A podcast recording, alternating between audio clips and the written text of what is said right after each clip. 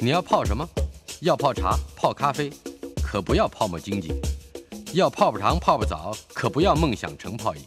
要泡菜、泡饭、泡妞、泡书本，就不要政治人物跟咱们穷泡蘑菇。不管泡什么，张大春和你一起泡新闻。台北 FM 九八点一 News 九八九八新闻台，今天进行的单元新闻搜查，在我们线上的是第一次来到我们节目的国立政治大学法律学系的专任副教授，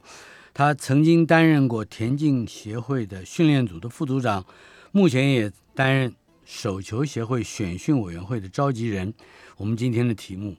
正是运动文化的再造，而它的的确确和法律有关。林家和教授，Hello，林老师，是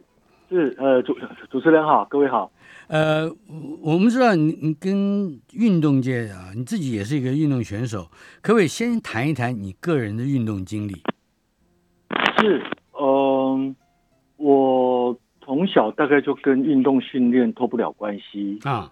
然后在国中毕业的时候，本来要去读呃台北体专，当嗯然后来因为我个人对于呃文学历史比较有兴趣，啊就就还是读了普通高中，就是成成功高中，啊，你是我学弟，对，哦、是，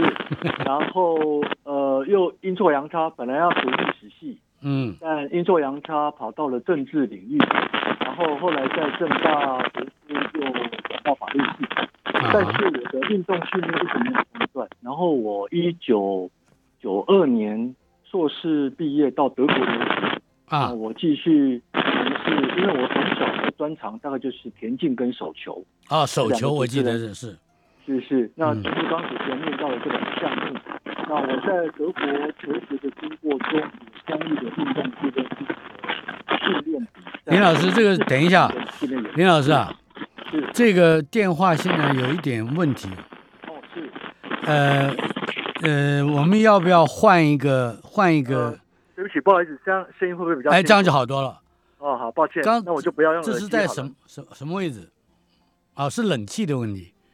呃，不是，因为我刚我刚是用耳机，哦它可能麦克风效果不是那么好。啊。好的我，现在直接把耳机拿掉，就应该太比好较了清楚吧？太好了，这样太好啊了，。谢谢。对了，讲到了讲到了您的经验，是，嗯所以我我在呃我在德国的期间，除了自己训练比赛以外，嗯我也呃训练德国的年轻球员，嗯，手球吗？所以呃对呃手球跟篮球，啊哈，然后也学习了很多德国他们的运动俱乐部制度，嗯啊，自己也写了不少运动文化观察跟运动训练，主要是以手球为主，嗯运动训练的一些呃文章。是然后在二十年前回到台湾，一方面从事法律业，嗯一方面也在运动经营上也有很多的琢磨，包括学校专任运动教练的制度是啊，因为我们有一个学校专任运动教，还有一个非常特别的，是政府在三十年前为了一些呃退役但没有工作的运动国手所嗯开辟的路径，是乃至于接下来从事各式各样，刚刚主持人提到，主要是以田径跟手球嗯个人比较熟悉的领域的一些参与，是大概是这样。对，呃，我们之所以会邀请到您在我们今天的节目里面谈运动文化的再造这个课题，主要是因为在今年的四月份，四月二十一号发生了一起非常令人痛心的悲剧，那就是一个七岁的男童在柔道的这个训练过程之中，被他的教练活活的摔死啊！这个中间虽然男童经过七十多天的急救，但是仍旧不治，而且父母同意拔管，然后就过世了。呃，主要的原因就是，呃，好我大家在外面看到的就是这个七岁的男童在上校外柔道课的时候拒绝做某一些招式，呃，而且还骂他的教练大笨蛋，这小孩皮嘛大概。可是，呃，这个何姓教练把他过肩摔、丢体抛摔，还叫另外一个廖姓男童也要摔这个黄姓男童，造成了这个黄姓男童头部撞到地板，受到重创。呃，这个当然已经进入了法律司法的程序。可是，在这我看我注意到，呃，这个林老师你就发表了一些谈话，特别是针对嗯，运动人、呃运动的教练啊，包括体体育的教练，包括这个训练者，呃，以及选手，呃，整整体的嗯环境上来看，有两个大的问题，一个是文化，一个是训练职能，这两者交互作用的不足。我们我我这这个交互作用的不足，可以互呃请您约略的给我们介绍一下吧。是是，呃，我想，呃，即便我们听众们对于运动训练没有切身的经验，嗯哼但是我想，作为一个旁人，我们都可以很轻易的理解到，就是运动训练它无疑第一个带有一个专业的技术面，呃嗯哼，专应该说专业层次，嗯哼，好，专业层次。那例如我我训练你体能，我不会叫你傻傻的跑一百圈，嗯哼，我我我一定有某一种技术意涵，有某一种我们叫做运动训练专业在里面。嗯哼，可是呢，运动运动训练还有个非常特殊的，它带有一个人的支配面向。嗯哼，所以我们经常会弄不清楚他在训练上到底能不能够足以支撑，还是单纯的例如呃报复或惩戒对方，以像刚刚主持人念到的例子，好是，我被我一个堂堂的教练被小朋友损了一两句，我当然火大。嗯哼，所以呢，我过我们过去碰过非常多的例子，都是教练一时气急攻心，教练一时情绪上来了。嗯有时候甚至跟这个训练的对象，小孩也好，成年也好，一点关系也没有，嗯，因为他个人的情绪，他就以运动训练之名，做了一个我们看来其实跟报复惩戒没有两样的事情。就是暴力了。对，某个程度其实就是暴，这种事情实在太多了。我个人嗯哼，过去参加过很多记者会，都是这种过度训练。嗯而哼，过度训练很多，在我看来，不是呃为了求成绩好而过度，在我看来，完全是情绪发泄。啊好，哎，好，教练也好，是，呃，老师也好，这都可以找到这蛛丝马迹。也就是所以说，那个他有一个权利上的不对等嘛，就对是被他觉得受非常不对。受训的人必须去听从、服从教练所提供的，呃，这这所提出的要求嘛。对，没有错。嗯哼，那如果拉到我们教育领域哈，因为我想，呃，我想可能各位都知道，我们在教育基本法很早就明定禁止体罚，嗯哼，但教育部在某一些考量之下，他把体能训练排除在体罚之外。嗯哼，所以我们看到非常多的根本呃彻底来说，呃追根究底根本就是体罚，却用运动训练的方式展现。嗯哼，而在这一点上，其实运动训练的反而两者合一，嗯哼，你会分不清楚他到底真的训练，还是做某一种处罚。是，所以在这个案子上，我们看到这个他最坏的呈现，嗯哼，它是个交，就是我刚提到呃刚说的那主持人也特别讲交互作用。是，他以运动训练为名，事实上，在我看来，他至少有很大的成分是来自于某一种处罚，甚至报复，嗯，因为我被冒犯了，是。一个权力者被冒犯了。还有一个啊，就是刚刚您提到的一个名词，就是专业啊，不管是这个训是练，它是多么的普通或常见，但只要是要达成那个特定的体育项目或者是运动竞赛事的一个目的，多多少少都有个专业的的背景啊。那么，是可是，一旦讲到专业，就会有这种在基层训练的运动人口，他他好像嗯包括初中国中生、高中生，甚至更小的小学，他可以不必上课，呃也就是说，他的这个作为一个学生生活的其他部分，呃，都被专门化或特殊化了。这这也是是一个运动文化的一环吧？是，一般来讲，我们在教育领域会去区分，例如体育课嗯哼，或运动，呃，竞技运动训练，我我们会把这两个比较做清楚的区分。是，所以呢，例如我们大家所熟知的，大家都上过体育课。嗯哼，就是说体育课来讲，原则上它不再做专业技术指导，它的重点只是让你活动。嗯好，那事实上我们的体育课哈、有点呃被日本人影响，在日本这个占据台湾期间，它很多是类似有一点我们叫做早期普鲁士军国主义的想法嗯，想法，是，所以哈、你看哦，很少有国家的学校会有司令台这种这种玩意儿。嗯哼，而司令台是个军事用，它这个军事设施，嗯它是一个部队操练。哼，是，那日本呢，因为沿袭普鲁士的教育体制，又影响到台湾，好嗯所以呢，不管怎么说，在二十一世纪的当代，我个人不反对体育课，嗯但它体育课应该是让学生有在一般的职能教育之外，有一点体能活动。嗯哼，但是运动训练就不就不然的，嗯运动训练在于提升你的竞技表现。是，那你的竞技表现就有体能面啊，例如我的这种呃，我的耐力要比较好，我的嗯肌力要增强啊，是等等，对不对？好、乃至于技术面啊，例如我对于呃球的操控，我对于器器械的操控，好嗯这两个面向，其实在运动训练是非常专业化的，是，所以它其实不但目的不同，它所要求，例如训练者嗯呃哼。就就要不同。是，哎，对了，呃既然如此，我们就说到这里啊，我们把是运动跟体育，它分别在一个公共社会里面所所具备的认知意涵的不同，在是台湾的现况，您来做一个分析好吗？是，嗯，就要看我们切入的角度是什么嗯哼，哦，因为呃，我们一般来讲，我们会区分体育运动，一个是叫 physical education，嗯哼，它的原意是体能的教育，嗯哼，好另外一个是 sport 是运动。是那我们有一个讲法叫做体育是国家的，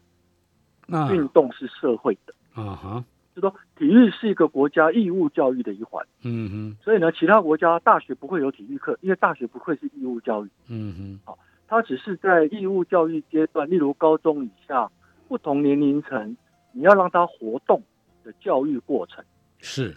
如果用左派的讲法，叫做驯化过程； 驯化如果用过一个程比，较对嗯，如果用一个比较中性的讲法，它是一个教育，就好像我们有美学教育，我们有职能教育，嗯哼，我们也有体育教育是啊，体能的教育啊。可是运动不是，嗯运，动呢，它主要因为人类都有一个竞争的本性，人类都喜欢争胜，嗯哼，人类都喜欢赢过别人。是，所以这种运动争胜作为人的本性，它不会只在义务教育阶段，它嗯会延伸到、呃之后，延伸到成人。是，然后呢，运动竞技又变成一个非常重要的文化现象。嗯哼，看看刚刚结束的温布登网球或嗯欧国杯足球，就可以知道是这种整个社会的关注度啊。所以我们会把这两个比较区别开来。嗯，所以呢，在学校阶段，重点是体育。嗯哼，那在社会阶段，重点是扶持运动作为一个重要的文化现象。嗯哼，可是台湾比较麻烦的是，台湾经常把两个混在一起。嗯也就是说，我们台湾的社会运动部门发展不足，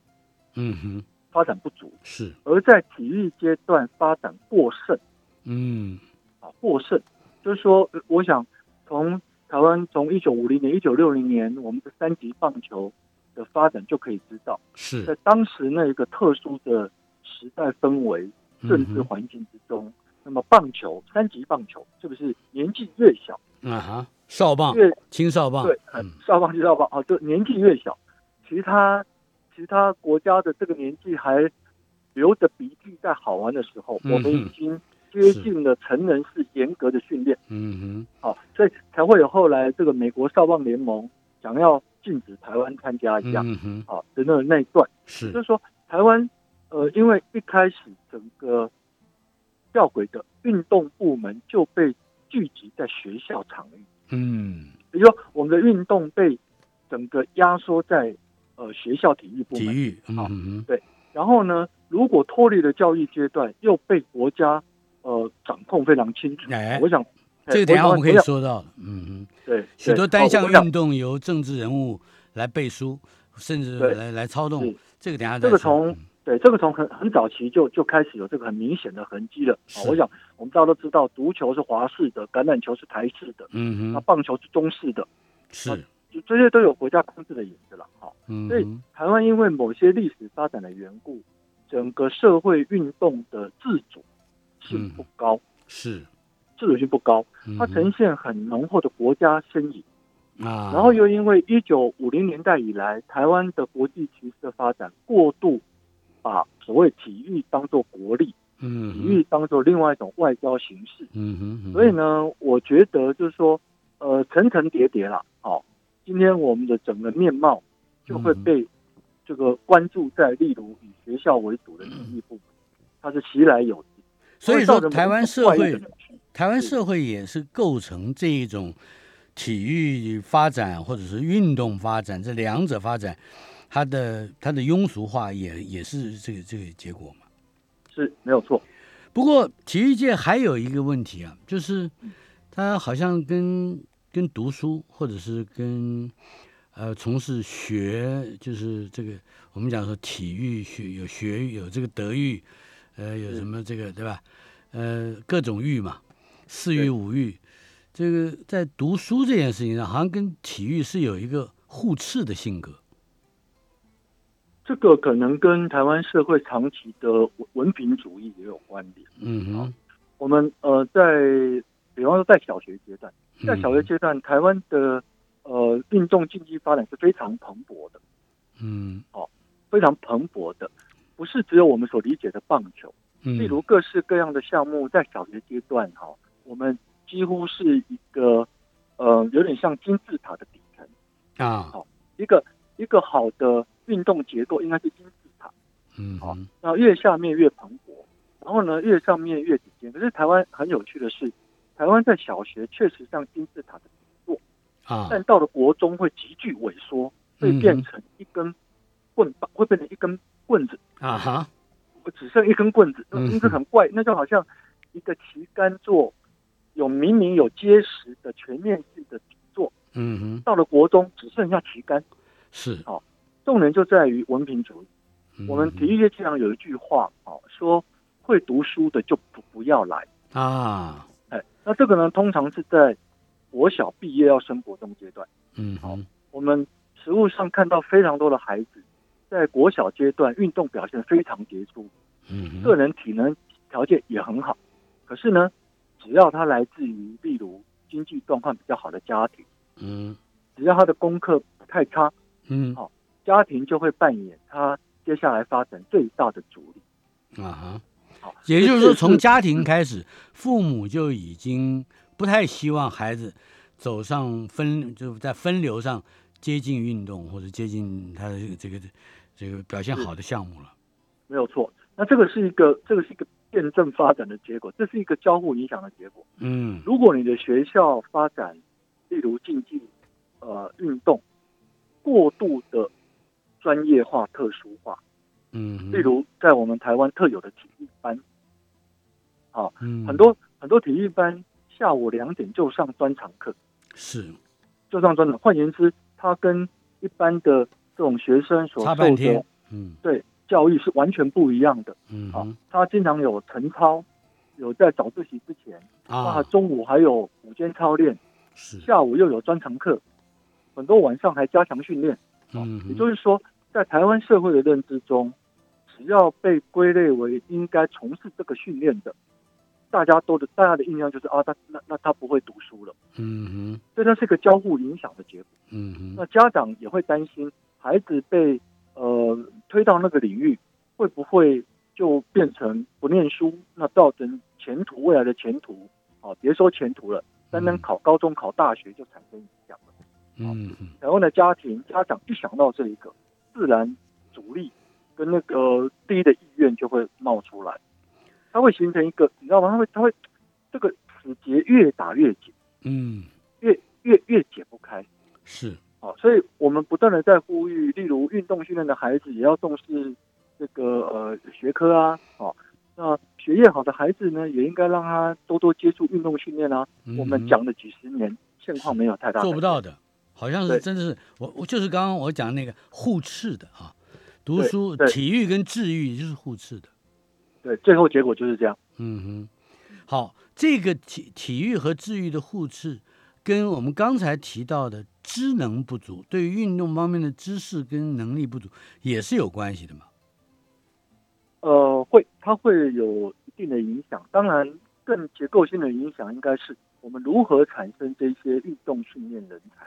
嗯哼，我们到底把它看作是个专业？我我我们的确经常有一句话，好像我以前打过球，我就会教人一样的。啊，但是好像，但是好像呃呃，大家都读过中文，读过历史，所以我们也有资格教人家中文跟历史嘛。嗯哼可是，在体育界，这个令人匪夷所思的现象却很普遍。嗯好哼，像我以前受过某种训练，我就有资格、有能去力、教了，有专业来教别人一样。嗯好，那这个在呃，这个在如果年龄悬殊的这种关系之中，嗯，这个现象会越明显。啊哈，因为呢，这种成人对于你的训练对象是小朋友的时候，他的一种不对等的权威感，嗯会更强化了运动训练的正当性。是，好，好像我讲的每一句话都有道理。嗯 哼哼是的，对，我们呃要稍稍这这休息一下，好呃，进是进入进一小段广告，马上回来。今天进行的单元新闻搜查，访问的是国立政治大学法律学系的专任副教授林家和老师。林老师，是刚才哎，我们讲到了这个用从法律开始的文化重建之旅，这个法律，嗯、如何介入？呃，我们可不可以举一些例子来来看？嗯，对于所谓的体育的文化重建，又有哪一些个目标，以及哪一些个成进程？是，啊、这是一个很好的提问，因为传统上我们说的运动指的都是自主领域，哎，好，也就是说嗯它、我们会把它称之为法外之地，嗯哼，好，那就好像我们法律不能够去介入，为什么？为什么这个？呃，比方说为什么？呃，如果各位有看欧国杯的话，嗯，为什么丹麦第一球，呃，明明是越位了，裁判没有抓到越位，啊哈，好，却哦进球了，请问我可不可以去法院告？答案是不行。嗯就是说运动过程还有它的自主性。为什么篮球要五个人打？为什么不能六个人？嗯哼，为什么不能四个人？好，它它存在一个我们社会所容许的，我们叫前于国家的，它嗯是在国家诞生之前就存在的运动领域。是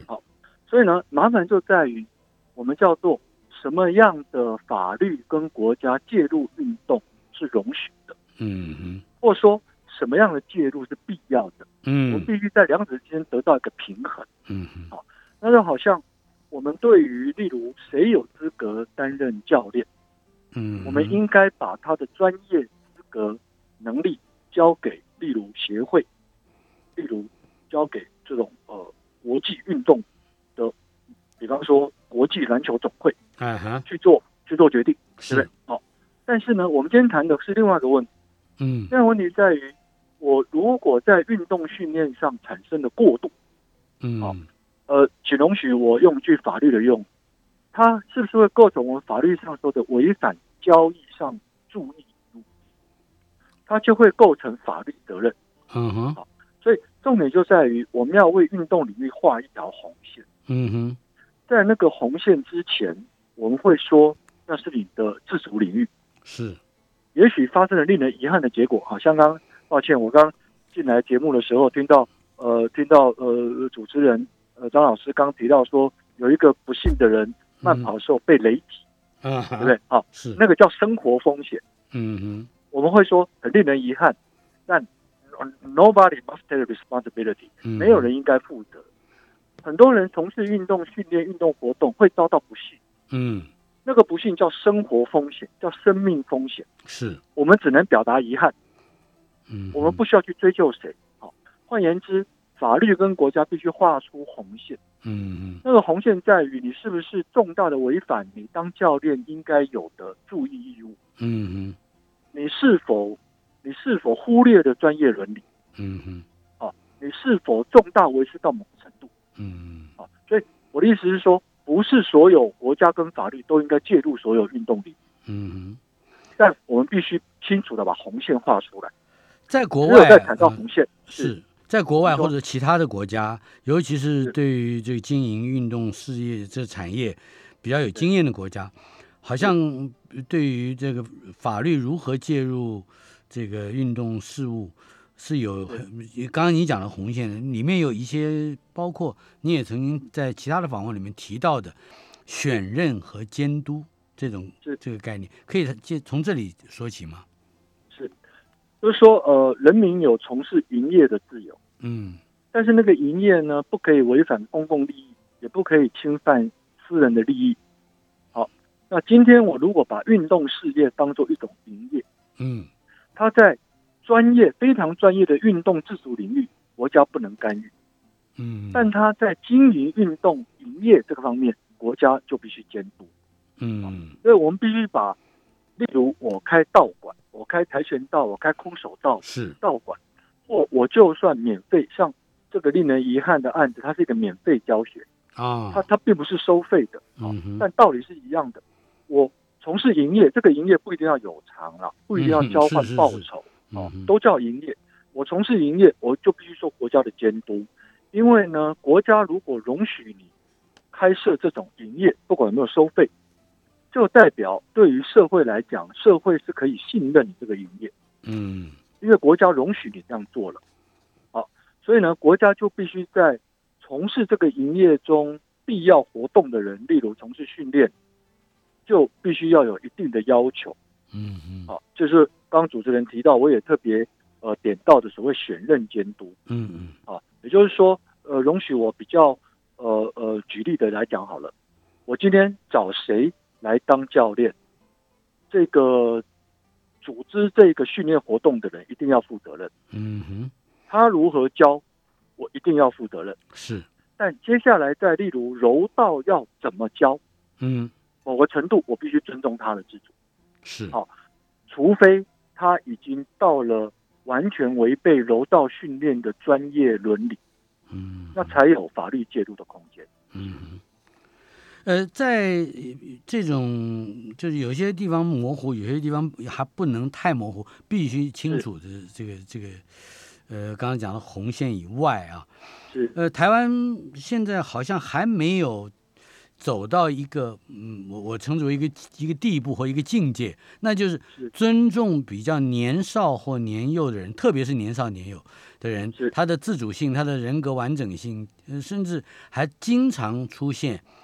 比如打耳光之类这种羞辱、殴打的这个教育手段。这这个好像没有办法避免，甚至是到处都有的，这是一个结构性的问题了，是吧？是没有错。呃，我想教育或呃，主持人刚刚一开始提到的很多政治现象也好，嗯在我看来，教育跟政治都来自于社会。嗯你你怎么看待你跟小孩子的相互关系？你就会把这种文化观，你就会移植到教育里，你就会移植到政治领域。哼，是事实上，它是一个结构性的啊。就如同我刚刚在前一段我跟大家分享的，台湾在呃很多年前，教育基本呢就明定禁止体罚，是，好那根据我们呃教育团体的调查，台湾还有超过三成多以上的孩子经常被体罚。嗯好，换言之，规范跟现实的落差严重。好，那这种权力关系不对等，你不尊重孩子们的人格自主性，不尊重他的身体自主性，如果挪到了直接可以某种支配你身体的运动训练领域，那就更严重。嗯那那那那那就会更惨。哦嗯，哼就是说，一般学校的老师很可能要出手打人，还要稍微顾忌一下，哼，他会用其他的方式来来体罚，来来甚至来折磨你。现在问题这是来运动了，训练是，对。现在问题来了，你刚刚说这个就是，嗯，有有法律要可以介入，可是好像现在在法律介入的这个层次上，呃只在法律这一面只有一个方法，就是你如果用暴力，我就不让你当教练。呃除此之外没有别的吧，是没有错，就是对法律工具很少嘛。应该说我会这样看，嗯，我会认为法律工具不少，哦只是大家不用，哦，大家不用。嗯那就好像，那就好像我们举个简单的例子，比方说配偶之间的性侵害，嗯或父母对于子女的教育，例如出手打的教育。嗯哼我们法律工具是存在的，可是我们很少出现这样的案子啊、嗯我我我我举一个，我举个例子让让主持人听听我们以我们以前法律界经常传的笑话。啊我们过去警戒警察了哈，嗯我们过去警戒有一个高官曾经说，你们为什么要通过家庭暴力防治法？嗯在家庭暴力防治法通过之前，我们台湾是没有家庭暴力的，因为没有人会去报案家庭暴力嗯哼啊。就说就说，嗯也就是说，呃，法律规范是一回事，嗯如何拿到法院诉讼去主张是另外一回事。嗯我我不会解读为法律工具不足，我会解啊读为社会行动者不会运用这个工具。是。当然原因很多，嗯嗯，呃，在先进的国家，运动本来就是一个社会产物。呃，是您刚刚也提到，在德国，呃，有很多的见闻，包括呃，是他们成立运动俱乐部，光是足球，我们就就遍地都是俱乐部。呃，可不可以谈一谈在其他的国家登记为运动人口的这一个是作为，以及引进台湾有可能产生什么样的改变吗？是，呃，这是一个不好回答的结构问题。嗯但我我先用一个例子来做切入啊。嗯日本、韩国，因为韩国啊跟台湾都曾经被日本人统治过，是所以呢，韩国乃至于日本早期都跟台湾很像，整嗯个体育发展聚集在学校部门。是好但是因为他们的社会运动非常蓬勃，所以看起来比台湾好一些。好，那他们在一九八零年代面对全世界最受欢迎的足球运动，嗯韩国、日本是非常贫乏的。可是他们在八零年代，透过例如足球，呃，俱乐部的大量产生，啊我想关心足球人都知道，日韩的足球早就脱亚入欧，嗯嗯早就是世界一是所以重点会在于我们运动结构如何改变。就像我刚说的，有没有可能把运动训练脱离学校的体育部门？嗯哼那它一个最重要的中介点就是欧陆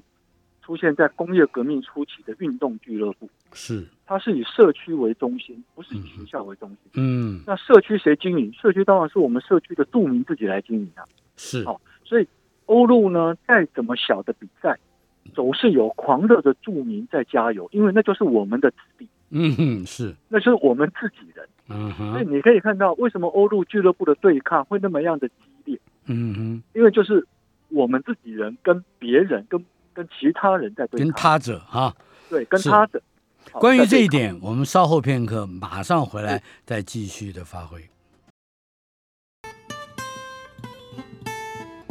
台北 FM 九八点一 News 九八九八新闻台，今天进行的单元新闻搜查访问的是林家和老师，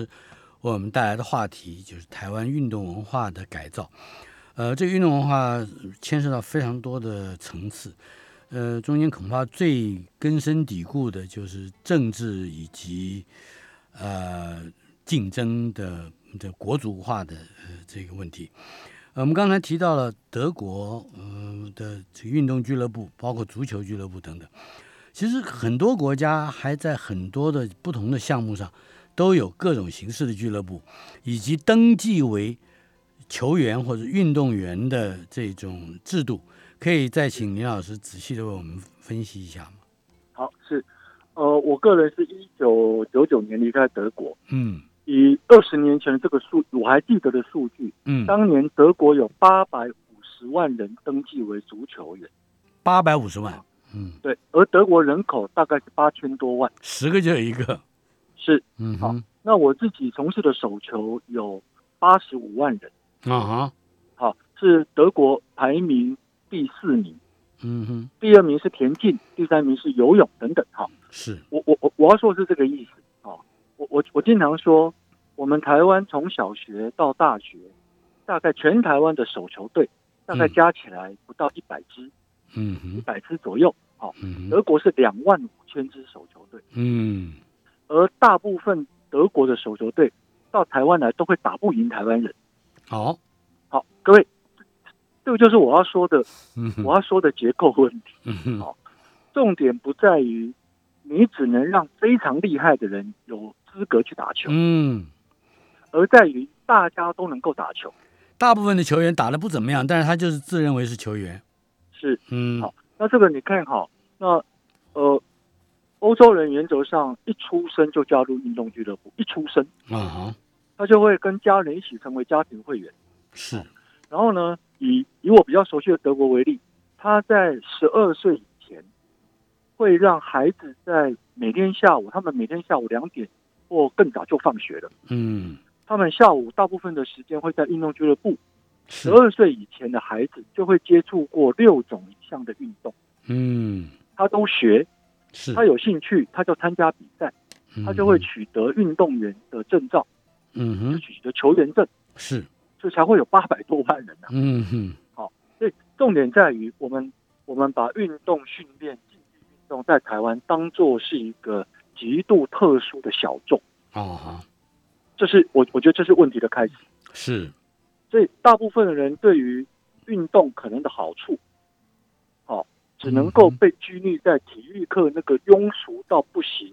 那嗯哼那个呃呃呃食之无味弃之可行的饥饿的想象。嗯，所以我们不会有西方国家那种运动作为重要的文化跟人生体验的那种、嗯哼，的那种效果。嗯哼，哎，可是这个可是我们的是体育赛事，是如果我们从事某一项运动赛事，是国际性的，而且很重要，或者说对很重视，全国人都瞩目。哎，他万一成绩表现不好，还会有体育委体委会的主委下台的这种情况是。好像是看起来我们是又非常重视这个对这个这个运动了。那就是我把它称之为国家竞技运动政策的路线问题。嗯那是路线问题的。是那就好像在韩国，或在或在或或或在中国，哼，嗯你只要得到奥运金牌，国家可以养你一辈子。嗯哼，我必须说，世界各国就很少有这种现象。嗯哼，好，也就是说，你你到底要把多少拉到国家、国族、国力、嗯哼，嗯国家的名誉跟光荣？是我必须说，二十一世纪的今天，那是一个那是一个逆趋势。嗯哼，好，你你你你表现得好，有一些社会资源进来，我们会说恭喜，嗯但哼，不是国家的责任，是。那那那必须区别。嗯哼，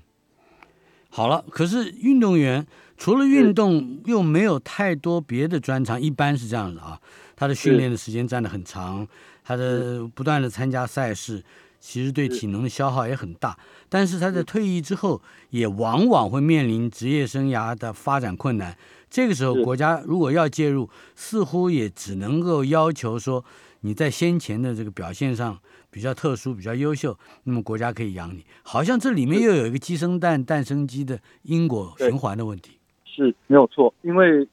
现在国家资源有限，嗯他没有办法满足所有的要求，那所以他只能用一个很简单的标准，就是例如你有没有国际扬名立万，哼，嗯你有没有奥运金牌？所以你会看到，哈，我们这种国家在扶助、辅导就业的标准看起来都很简单，叫做奥运金牌，嗯叫做哼，奥运银牌，叫做世界前几名。是，那请问我们有哪些项目，有多少人能够达到这个成就？嗯哼，也就是说，就会变成国家如果真的要出手，就只能够针对这些非常小众的，所以嗯哼，没有办法拿。我我我们经常举例哈，这样举例说某一个台湾很重视的运动，那他可能国家栽培一个人要花到两千五百万，如果到嗯奥运金牌的话，是，好，所以他他无能来解决，例如很多默默的辛苦的从事很长时间的研究，到头来一场空的人，啊哈，他没有办法处理这个问题，这个问题仍然只能交给社会部门，是，而我们社会的运动部门又不蓬勃，嗯哼，好，那就会就会造成我们经常听到的，好像我们经常看到一些控诉，好，那那些控诉是两难，嗯社会无从承接，国家无从出手。嗯，啊，那看要从哪个角度了。如果是从最根源的角度，我们是否不应该让他从小除了运动训练以外，其他什么都不做，嗯都不知道，嗯都不知道？嗯哼我。们是不是出发点就错了？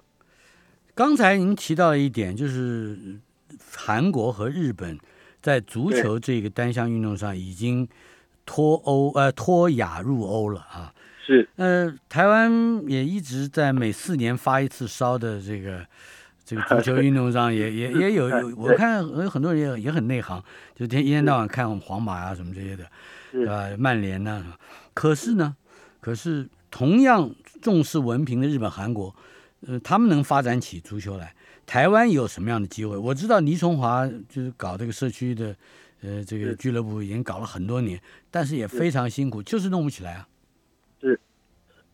呃，我想主持人这个是大灾问了。韩国、日本文凭主义不亚于台湾，对，可是为什么他们以足球、棒球呢，这些运动为例，为什么有办法发展社会部门？嗯这个就要话说回头了，嗯就是台湾的社会部门跟两国有什么不同？嗯，我觉得两国并不是政府出手，而是企业界出手。嗯哼，韩国、日本的企业界都比较愿意，这个我们有很多的研究都显示，韩国、日本的企业很愿意长期支持一个运动。嗯好哼，像我，呃，像我们台湾有个很棒的手球的孩子，一个身高一百九十五的原住民，他在韩国打球，嗯它是个化妆品公司。那个化妆品公司有棒球、有篮球、有手球、有足球，都是哦职业队。好，相对来讲，台湾的企业界除了极少的例外，台湾的企业界喜欢支持一一次性的运动。嗯所以你有没有发现，台湾的企业界最喜欢支持的是办一次慢跑、啊，一次是马拉松。马拉松，对，台湾企业呢不喜欢长期支持一个球队，一次性就是讲的很好，对一次性没错用过就丢啊，所以这是一个呃，台湾跟日韩在企业界，因为社会部门没有办法交给社会运动部门，没办法交给国家，必须交给社会自己。嗯哼，而社会自己只有两个根源，一个是社区，像欧洲；一个是企业，像日韩。嗯而台湾这两个条件都没有，是，怎么样能够这就是问题所在创造条件呢？创造条件一个是时间因素，我们必须让社会各界从小就开始慢慢知道运动是一个重要的人生的一部分，这需要时间。嗯第二个部分比较快速的，也许是政府提供诱因，哼，啊，比方说让企业投资在运动产业能够有例如免税、减税等等的诱因。嗯，可是这个诱因这两三年看来效果不佳，可是您对《国民是体育法》修法之中赞成自然人加入协会成为会员这一件事情，可能也对我们刚才提到的，呃，是社会呃这个让社会参与能够有一些是更大的帮助。你谈谈这方面吧。我个人没有那么乐观看自然人加入单项协会的这一点，哦，因为因为但是我必须说，如何透过管道增加全民对于运动的关心，就这一点我是完全赞同的，嗯哼，所以我会把它当做是一个过渡阶段，是，好重点是参与地方，不是参与中央。嗯如果你连就像刚刚主持人提到说啊，我们周遭有很多人关心皇家马德里，关心利物浦。哼，嗯哼，那这个呃，这个呃，对于球星们都非常熟悉。可是，是有趣的是，对于就在你家隔壁踢的台湾足球联赛一点都不关心。嗯哼，台湾是一个非常吊诡的，我们经常关心数千数万公里以外的距离遥远的明星，嗯哼，我们不关心周遭。嗯所以呃，我我对于很多的呃结构性的问题，我会觉得重点会在我刚刚讲到的国民意识。嗯，国民意识，如果你你你你不从你的周遭开始关心，你只突然到参加中华民国篮球协会，嗯哼意图对于中意图对于中华台北篮协如何选国手说三道四。嗯哼，指责来指责去，在我是看来，那叫做，在我看来，那叫做呃不不切实际。嗯哼，好所以我认为增加全民参与方向是对的，嗯，让自然人参加全国协会只是只能是一个过渡过阶渡段，，嗯哼，对，是。它没有办法解决结构问题。是的，非常感谢林家和教授接受我们的访问。我相信我们今天开启的问题比获知的答案会多很呃多。我们还要、嗯、有机会还要再访问您，非常感谢，是谢谢。谢谢主持人，谢谢大家。